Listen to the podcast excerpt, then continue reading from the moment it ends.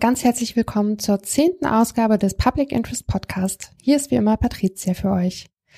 In unserer heutigen zehnten Episode geht es um das Thema Software von Frauen und für Frauen. Dabei geht es dann einerseits darum, wie Frauen in der Softwareentwicklungsszene vertreten sind und andererseits auch zum Beispiel um Software, die sich explizit an Frauen und deren Bedürfnisse richtet und diese in den Vordergrund rückt. Wie immer spreche ich dafür auch mit Gästen. Diesmal sind dabei Lisa Passing, das ist eine Entwicklerin, die unter anderem in der aktuellen Förderrunde des Prototype Fund mit ihrem Projekt Feminizidmap gefördert wird. Die zweite Gesprächspartnerin ist Marie Kochsieg, die das Projekt DRIP 2018 gestartet hat. Ja, viele Frauen fühlen sich vielleicht in der Softwareentwicklungsszene noch nicht so wohl oder sind manchmal auch noch abgeschreckt von Tech-Themen. Wir finden aber, dass deren Beteiligung in Softwareentwicklung total relevant ist. Denn wenn sie weiter nicht daran beteiligt sind, ändert sich auch daran nichts, dass Technologie für Frauen immer weiter von Männern entwickelt wird. Und ähm, ja, ein recht aktueller Fall zeigt ja, wie gut es manchmal klappt, wenn Frauen Produkte von Männern entwickelt werden. Und warum beschäftigen wir uns überhaupt damit? Nun ja, bei Public Interest Tech, was ja ähm, das Hauptthema des Prototype Fund ist, geht es ja um Technologie, die einen großen Mehrwert für die Nutzenden hat. Um das zu erreichen, gibt es natürlich Sinn, wenn die Gruppe der Menschen, die die Technologie entwickelt, auch aus den Leuten besteht, die sie am Ende nutzen. Nun ist es beim Prototype Fund so, dass die Einreichungen, die wir bekommen, oft immer noch aus einer sehr homogenen Gruppe an Menschen kommen und Frauen sind dabei nach wie vor unterrepräsentiert. Das wollen wir aber gern ändern und hoffen deswegen mit äh, dieser Podcast-Folge, in der wir auch so ein bisschen auf die Hintergründe davon eingehen, auch zu erreichen, dass mehr Frauen sich dazu aufgerufen und eingeladen fühlen, ähm, sich mit ihren Projekten beim Prototype Fund zu bewerben. Und darüber hinaus freuen wir uns natürlich auch, wenn ähm, Frauen oder Mädchen das hier hören, die vielleicht schon ein Interesse daran haben, Software zu entwickeln, aber bisher noch nicht so richtig ins Thema einsteigen konnten. Vielleicht kann da ja hier das ein oder andere helfen, was wir zu sagen haben. Und without further ado fangen wir gleich an mit dem Thema und steigen ein ins erste Gespräch mit Lisa Passing. Hi Lisa, ähm, schön, dass du heute bei uns im Podcast mit dabei bist. Magst du einmal erzählen, wer du bist und was du machst? Super gerne. Hi, ich bin Lisa, ich wohne in Berlin, ich bin Creative Technologist, das heißt so ein bisschen, ich mache verschiedene kreative Sachen mit Computern. Äh, was, was konkret das dann ist, äh, hängt immer ein bisschen vom Projekt ab. Ähm, genau, und gerade bin ich in der neunten Prototype-Fundrunde mit dem Projekt Femizid-Map.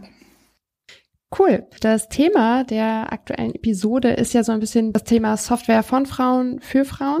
Und ähm, du bist ja Entwicklerin und mich würde mal interessieren, was deine persönliche Erfahrung ist als Entwicklerin in einem ja doch relativ nach wie vor männlich dominierten und wo wir auch dabei sind, weiß und cis dominierten Umfeld. Sehr gerne. Es sind so verschiedene ähm, verschiedene Umgebungen, in denen so verschiedene, verschiedene Situationen und verschiedene Umgebungen, die da ganz unterschiedlich bei, bei mir und in meiner Erfahrung reingespielt haben. In der Vergangenheit habe ich äh, bei Startups und NGOs gearbeitet, bin aber auch in vielen Communities unterwegs.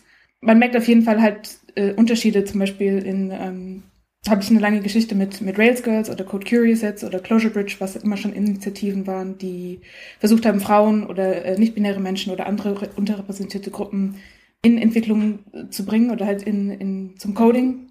Ich habe total gemerkt, dass es halt, ja, auch cis-weiße Männer, die, die, sich dafür engagieren, weil sie halt noch merken, je mehr Diversität und je mehr verschiedene Menschen und so Hintergründe, egal, also sei es jetzt äh, sozialer Status oder eben, genau, Hautfarbe, Geschlecht, Genderidentität, ähm, je mehr und je mehr verschiedene Gruppen wir einfach zusammen haben, desto besser arbeiten wir und desto bessere Software schreiben wir auch. Und ähm, in den Spaces, wo eben Leute das verstanden haben, dass, dass es wichtig ist, dass man daran arbeitet, da funktioniert das total gut, da wächst die Community und da ist halt auch so, da sind, du, du fühlst dich einfach safer in diesen Safe Spaces und du kannst halt auch sagen, du bist dann nicht nur die eine Frau auf dem Meetup, die dann irgendwie angeguckt wird.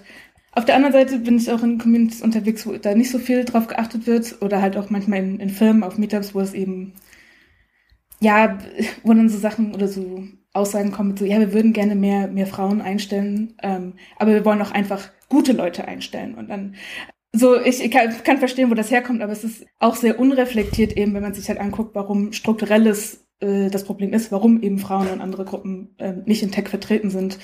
Ähm, nämlich weil eben ihnen der Zugang oft dazu äh, verwehrt geblieben ist. Also sei es damit so schon in der Schule oder wenn sie aufgewachsen sind, eben, dass sie eben nicht den Computer bekommen haben, ähm, sondern der Bruder den Computer bekommen hat. Oder halt dann auch äh, das Studium abgebrochen haben, weil da eben schon Sexismus und andere Dinge eben passiert sind. Es gibt einfach wenig Frauen und wenn man dann halt die Frauen, die dann schon irgendwie da sind, halt auch nicht unterstützt, dann gibt's halt immer weniger. So. Ähm. Ich würde da noch einmal einsteigen, weil genau das ja schon so ein bisschen die Unterscheidung aufgemacht zwischen so halt verschiedenen Gruppen und Spaces und ähm, hast du aber den Eindruck, dass jetzt zum Beispiel in so ähm, Unternehmen oder Startups, die also ein bisschen noch, sag ich mal, auf klassische Art und Weise Software entwickeln, tun sich da auch Dinge oder ist das noch eher männlich dominiert? Es ist jetzt alles so meine Erfahrung, aber es ist schon gerade mhm. die, die Startup-Szene in der in den Frühphasen, sage ich mal, ist schon oft männlich. Oft, es sind ja immer noch meistens Gründer, die eben ähm, Gelder bekommen, weil eben auch genau, wo kommt das Kapital her? Auch die Kapitalgeber sind halt meistens Männer, die dann auch mhm. wahrscheinlich auch durch verschiedene, wie heißt es so schön, un unconscious bias eben auch Männer präferieren, in dem, wem sie Geld geben, die dann wiederum ihre, ihre Kumpels oder in deren Freundeskreis fragen.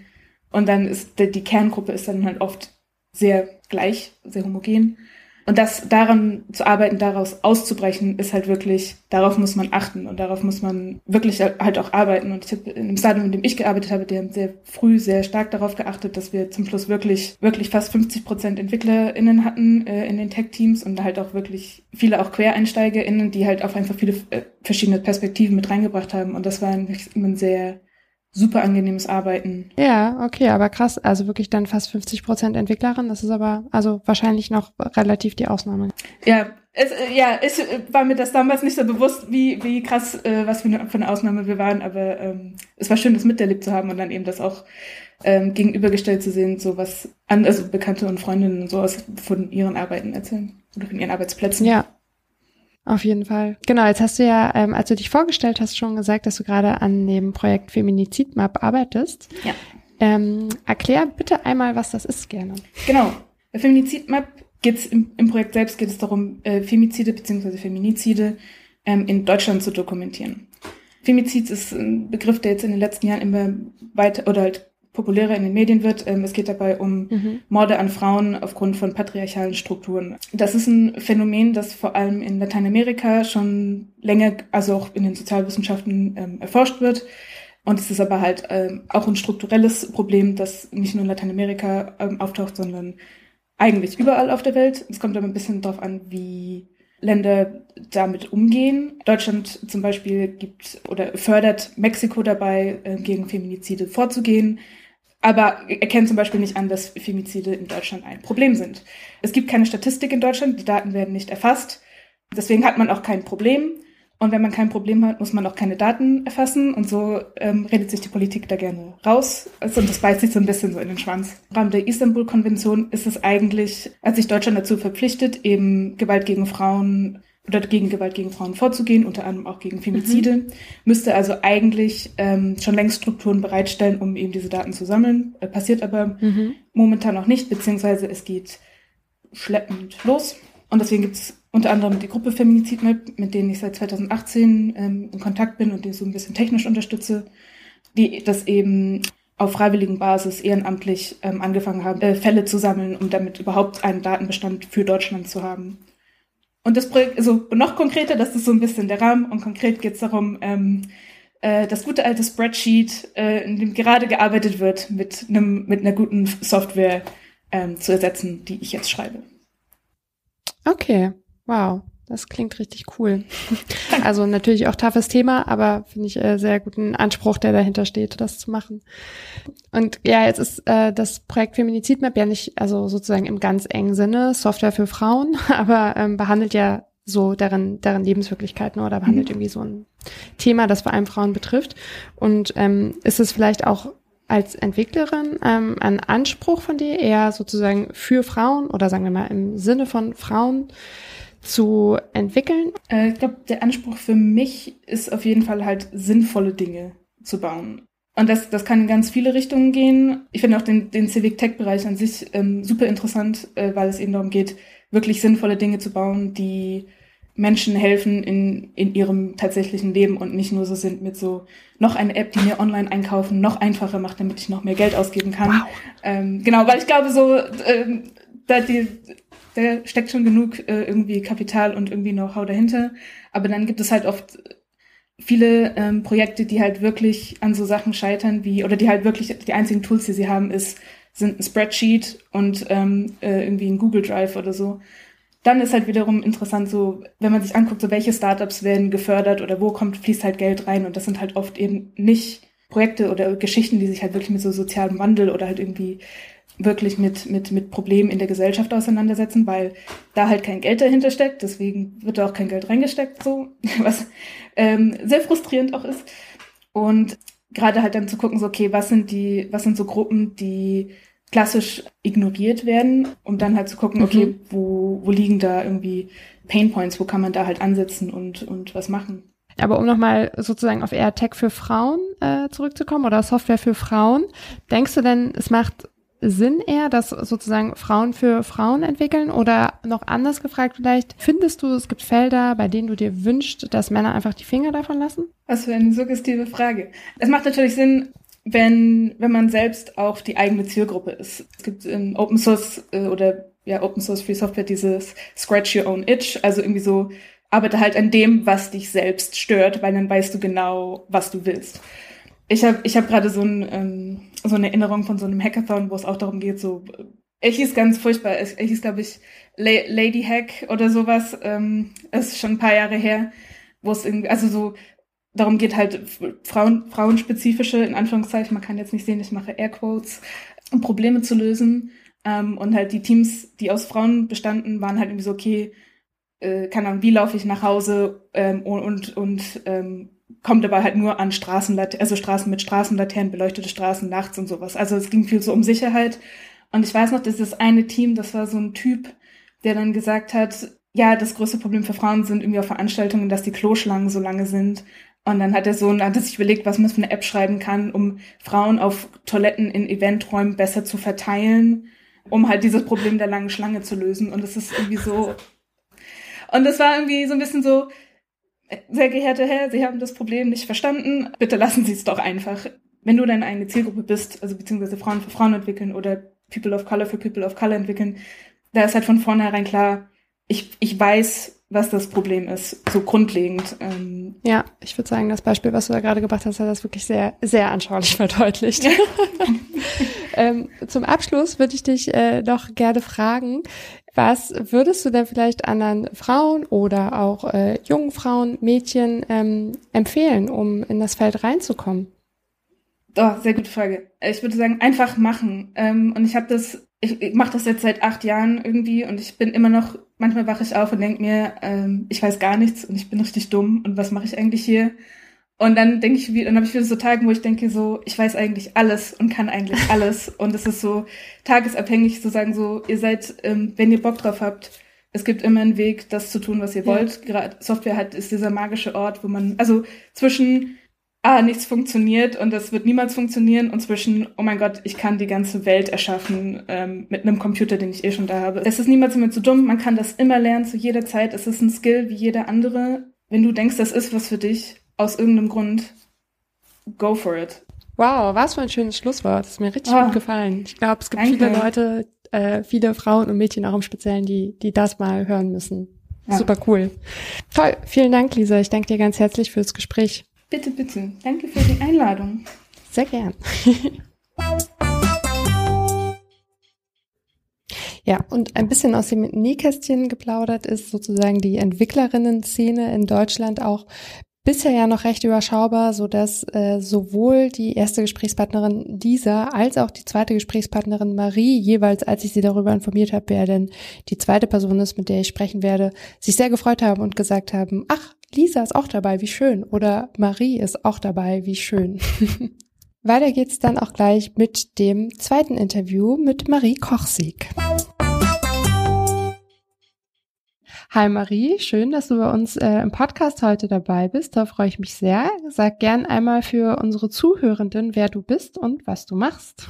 Ja, hey, ähm, vielen Dank erstmal für die Einladung. Ich bin Marie Kochsieg, ich bin in Berlin und ähm, ja, habe mal Soziologie studiert, bin auch äh, Soziologin und äh, habe aber dann danach mit Softwareprogrammierung angefangen und bin jetzt eben auch Softwareentwicklerin.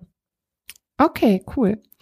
Und äh, wenn ich mich nicht irre, bist du auch bei ähm, Heart of Code mit dabei. Das ist ein, äh, der sich nennt ein Hackspace für Frauensternchen. Ähm, und äh, mich würde mal interessieren, wie Heart of Code so in der sonst oft der eher männlich dominierten Softwareentwicklungs- und Hackerwelt so positioniert ist. Und vielleicht auch, wenn du das weißt, was auch so der Hintergrund von diesem Hackspace ist. Ähm, ja, die Heart of Code, das ist eine total äh, schöne Frage, weil die Heart of Code ist ein sehr ähm, schönes Projekt, was mir am Herzen liegt, ähm, wo ich seit 2016 ungefähr Teil bin. Das ist auch ein eingetragener gemeinnütziger Verein, äh, den ich mitgegründet habe. Okay, cool. Und ähm, ja, die Heart of Code versteht sich eigentlich als eine Erweiterung in diesen, diesen Technikräumen, die es in Berlin ja schon gibt. Mhm. Ähm, es gibt ja zum Beispiel das X-Hain ähm, in Friedrichshain, ähm, sehr schön grün mit Bäumen innen drin und so. Ähm, also die versuchen schon auch einiges nochmal schön zu machen und auch ein bisschen anders zu gestalten als das, was man vielleicht so mh, mm, so landläufig als Hackspace sich so vorstellt. Ich kannte tatsächlich vorher, glaube ich, nur die Seabase ähm, in Kreuzberg in Mitte und ähm, mit der Heart of Code wollten wir und wir schaffen auch weiterhin, würde ich sagen, im Prozess einen Raum, ähm, wo in erster Linie eben nicht Männer äh, da sind. Also wir schaffen einen Raum explizit, wo ja, wo feministisch Technologie gedacht wird und wo ähm, es irgendwie auch, und das ist so mein äh, Anliegen auch, wo es so ein bisschen so wie bei dieser Punk-Rock-Musikszene, wo es nicht darum geht, ähm, dass man schon irgendwas kann und dass man schon irgendwas studiert hat oder irgendwas geleistet hat oder irgendeinen Hack schon irgendwie gemacht hat, sondern dass man hinkommt und ähm, sich mit Technologien beschäftigt, sei es, dass man sie selber baut oder ähm, sei es, dass man sich einfach nur dafür interessiert oder darüber sprechen möchte, Stichwort Netzpolitik, dass man mit diesem Interesse bei der Heart of Code gut aufgehoben ist und ähm, dass man einfach starten kann, ohne eben sozusagen in Anführungszeichen Vorkenntnisse zwingend, ja. Also und da gibt's natürlich auch Leute, die irgendwie schon IT-Security können und sich dann aber für ein neues Thema 3D-Druck oder so interessieren, ne? Also bei uns gibt's auch schon äh, Leute, die sich sehr lange mit Technik beschäftigen, aber es ist eben alles, ja, alles möglich und alles willkommen. Ja, okay, also ist jetzt nicht so nicht so elitär. Ja, voll. Und jetzt hast du ja gerade schon gesagt, dass ihr da auch so mit so feministischem Anspruch sozusagen entwickelt. Auf was für Reaktionen stößt das so sozusagen außerhalb von von Heart of Code? Ähm, na, ich glaube schon, dass ähm, für viele noch einfach Technik äh, was ist, was so männlich geprägt ist. Und äh, also in dieser Kultur bin ich auch aufgewachsen, in dieser Gesellschaft, in dieser Vorstellung. Ja. Und ich konnte mir auch nicht vor zehn Jahren vorstellen, dass ich irgendwas mit Technik zu tun haben würde. Mhm. Geschweige denn, dass ich sie selber bauen würde, selber gestalten würde. Das hat schon noch irgendwie auch so ein, so ein, ja, so eine Hemmschwelle. Ähm, was ich persönlich sehr schade finde, vor allem, weil Technik äh, einfach so unfassbar zentral ist. Ja, also in den Fragen wie äh, Luca-App, Corona-Warn-App zum Beispiel. Ja, das sind ja irgendwie einfach auch nicht nur, das ist einfach auch nicht mehr nur Technik, sondern da geht's wie so oft eigentlich oder fast immer geht's eben auch um gesellschaftliche Fragen. Da geht's auch um politische Fragen und ähm, Technik äh, hat einfach was mit mir persönlich individuell zu tun. Deswegen kann ich dazu auch eine Meinung haben. Und das ist irgendwie, glaube ich, auch äh, das, was ich unter feministischer äh, Idee verstehe, dass man sich Dinge aneignet und dass man äh, Dinge vor allem eben auch, also nicht nur in eindimensional sieht, sondern im Überhang zwischen verschiedenen Themen. Und ähm, dafür ähm, mache ich mich auf jeden Fall stark und da bin ich auch nicht die Einzige, die hat auf Code hatte einige, einige Ideen dazu, glaube ja, ich. Ja, super. Also das Projekt, ähm, worüber ich dich kenne und worüber dich vielleicht auch ein paar mehr Leute können äh, und ähm, genau worüber du auch mit dem Prototype Fund sozusagen in Verbindung gekommen bist, ist ja die Drip App. Wenn du magst, äh, kannst du gerne vielleicht ein, zwei Sätze mal dazu sagen, was Drip auch eigentlich ist. Ja, ähm, Drip ist äh, seit 2018 in der Mache mhm. ähm, und wir sind ein Kollektiv an äh, mittlerweile sechs Entwicklerinnen, die eben diese Menstruationszyklus-App bauen. Also da geht's um Menstruationsgesundheit, um sexuelle Gesundheit. Das ist also praktisch eine Zyklus-App, die einige Dinge so ein bisschen anders macht. Ähm, wir sind, ähm, glaube ich, der eine große Unterschied ist, dass wir nicht kommerziell sind. Das heißt, bei uns äh, muss nichts produziert werden. Die Nutzenden müssen nichts liefern, ja, damit wir irgendwie diese App bauen. Gut. Äh, das ist ja bei den meisten, genau, bei den meisten anderen Apps genau so, dass auch extra viele Daten abgefragt werden, damit die dann irgendwie äh, wieder verwurstet werden können, um irgendwie Geld reinzuholen. Ähm, nicht kommerziell, dann klar, Prototype Fund ähm, unterstützt quelloffene Software, das heißt ähm, nicht kommerziell, aber auch transparent. Das heißt, man kann in den Bauplan der App reinschauen, nicht aber in die Daten. Die Daten bleiben privat, ganz wichtig.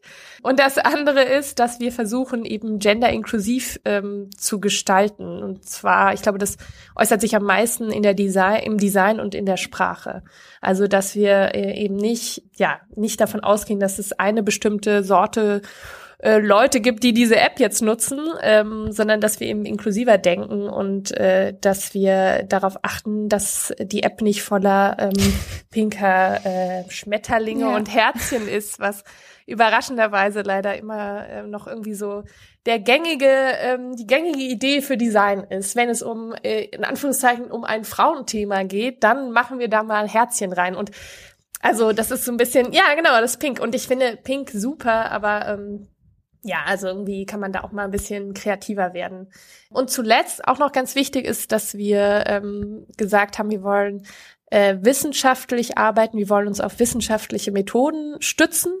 Und wir haben deswegen die symptothermale Methode zur Grundlage genommen, um ähm, mit Drip äh, Fruchtbarkeitswahrnehmung mhm. zu machen.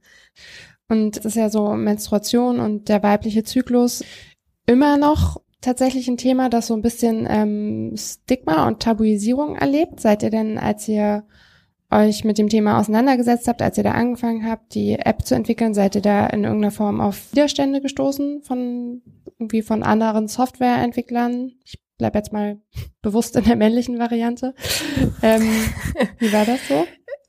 Ja, ich habe äh, frag mich das auch immer mal wieder. Ähm, wir haben nie äh, offene ähm, Widerstände erfahren, würde ich würde ich sagen. Ich glaube, es das Thema wird mhm. oft unterschätzt. Also ich habe ähm, so Kommentare gehört wie ähm, da habe ich auf einer Konferenz tatsächlich einen, einen, Talk zu dem Thema gegeben und da war ähm, Drip noch ähm, sozusagen ein Sketch, also da war, haben wir gerade damit angefangen und es war noch, es hieß auch noch nicht Drip und so, also es war wirklich noch so in den ähm, in den Kinderschuhen. Danach, nach meinem Talk, also nicht davor, wo man vielleicht einfach nur den Titel liest, aber danach äh, kam ein ähm, Typ äh, auf mich zu und hatte dann gesagt, ja, das könnte man ja ganz einfach machen und so und so. Und ähm, ich war irgendwie so perplex, weil ich damit noch nicht so viel Erfahrung hatte und noch nicht gleich ja. verstanden hatte, dass der Typ gar keine Ahnung hat und auch gar nicht weiß, was man in so einer App dann, worauf es dann ankommt. Also das ist nicht einfach nur, er hatte das dann verglichen mit einer App, äh, wie man den Alkoholpegel, dass okay. er mal so eine Idee hatte, zu dem Alkoholpegel zu messen.